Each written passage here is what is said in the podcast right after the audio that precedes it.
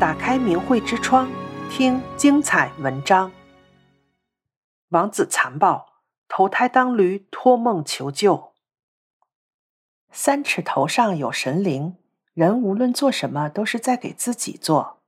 这就是善有善报，恶有恶报的天理。以下两则民间传说令人唏嘘，也启人深思。在明朝有一个王子，性情很残忍。他的生母死得比较早，这王子平时就无所事事，经常和太监、进士一起做暴虐残酷之事。侍妾稍有过错，他就烧红烙铁，脱掉他们的衣服烫他们，或者把没熄灭的烟灰放在他们手掌中，直到烟灰把皮烧焦了才算完，中间不准转动手掌。假如对方不能忍受，那么就会搞出更加酷烈的刑罚。如果猫狗稍不合他的意，他就把猫的四只脚绑在四条狗身上，鞭打四条狗来撕裂猫的肢体。如果是狗，就改用四条驴或者四匹马如法炮制，效仿古代车裂的酷刑。他还常常在殿中放一个大锅子，煮了满锅的滚油，捉了燕雀、蝙蝠，活活丢下去煎，等到焦黑了，便蘸椒盐来下酒。一顿吃数十个也不满足，这残暴的王子还没等继承爵位，就生痨病死了。这王子死了两年后的一天，王府中的一名长史晚上忽然梦见王子来了，只见他披头散发、赤身裸体，一脸悲惨。长史惊讶地问他从哪里来，王子流着泪说道：“我生前不仁到极点，死后尝尽了地狱的苦楚。”现在阴间已经判定我去投胎当驴，王子哭得非常伤心，继续说：“你明天可到某大街某街坊某集市前，那儿系着一条白色的母驴，又瘦又秃尾巴的，它就是我死去的生母转世。这母驴腹中怀的驴胎就是我。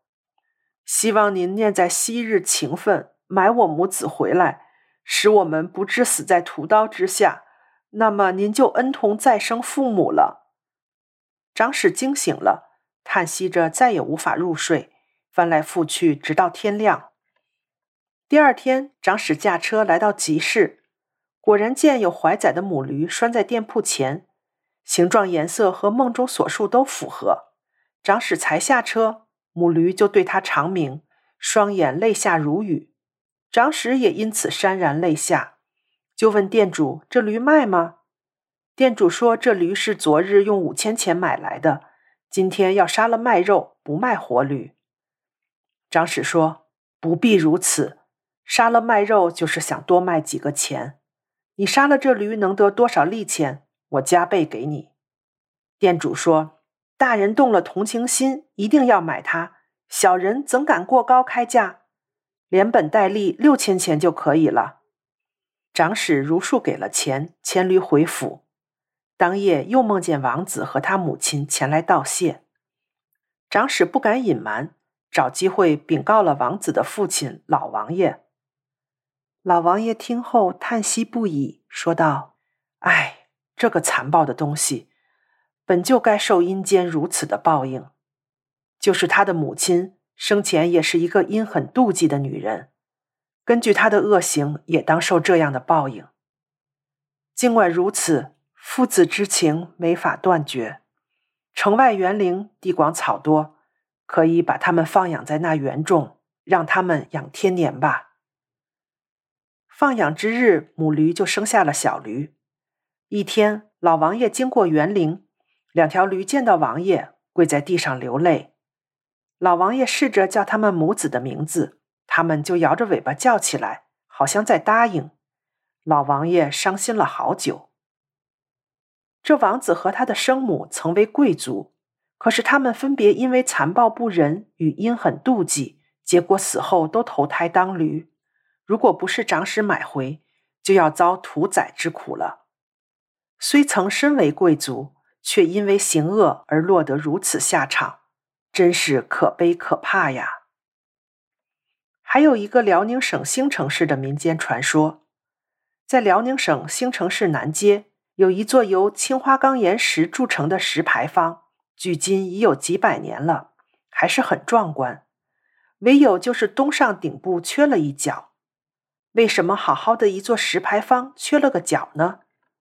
传说很久以前，牌坊胡同住着一个卖鱼的鱼贩子。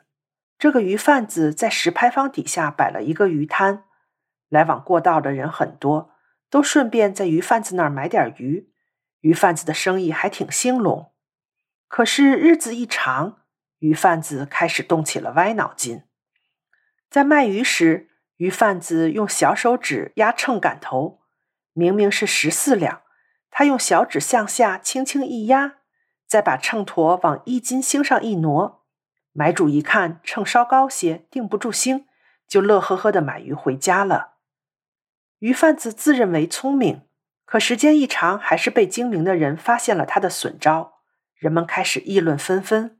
可鱼贩子不但不悔改，反而认为自己招高一筹，不理会别人对他的议论，充耳不闻，依旧做着骗人的生意。一天，鱼贩子正在牌坊底下卖鱼。一个岁数大的老太太捧一包鱼来找他，卖鱼的，我刚才从你这儿买一斤鱼，到别的店铺一称差二两，是不是你的秤有毛病啊？鱼贩子一看找上门来了，知道不妙，又见原本有几个掏钱要买鱼的人，又把钱揣回了口袋。见此情景，鱼贩子抬头指了指石牌坊，起誓说：“我鱼贩子卖了这么多年鱼。”要有一次缺斤少两的话，就让这牌坊角掉下来把我砸死。话刚说完，就听咔嚓一声，人们吓了一跳。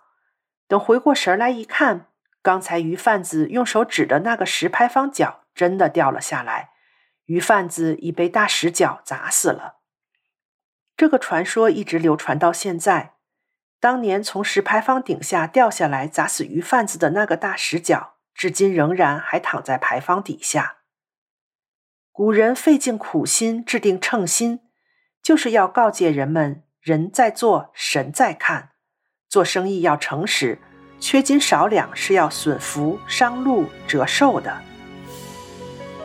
订阅明慧之窗，为心灵充实光明与智慧。